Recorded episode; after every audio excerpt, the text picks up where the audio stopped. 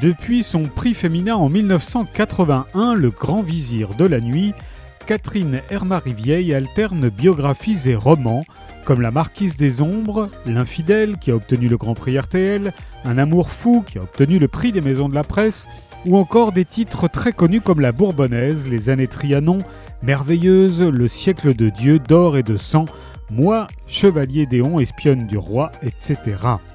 Elle nous revient avec un monde au-delà des hommes qui paraît chez Albin Michel et qui nous emmène fin 1911 où deux explorateurs, le norvégien Roald Amundsen et l'anglais Robert Scott, se lancent dans une course de plus de 3400 km pour atteindre le pôle sud, une terre encore jamais foulée par l'homme en ce début de XXe siècle.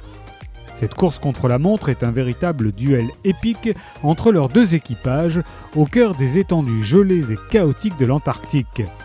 Les hommes affronteront des dangers permanents, de terribles souffrances, le froid intense, les vents glacés, les crevasses,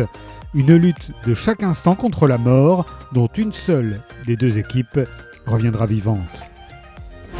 Un monde au-delà des hommes de Catherine Hermary-Vieille est paru chez Albin Michel.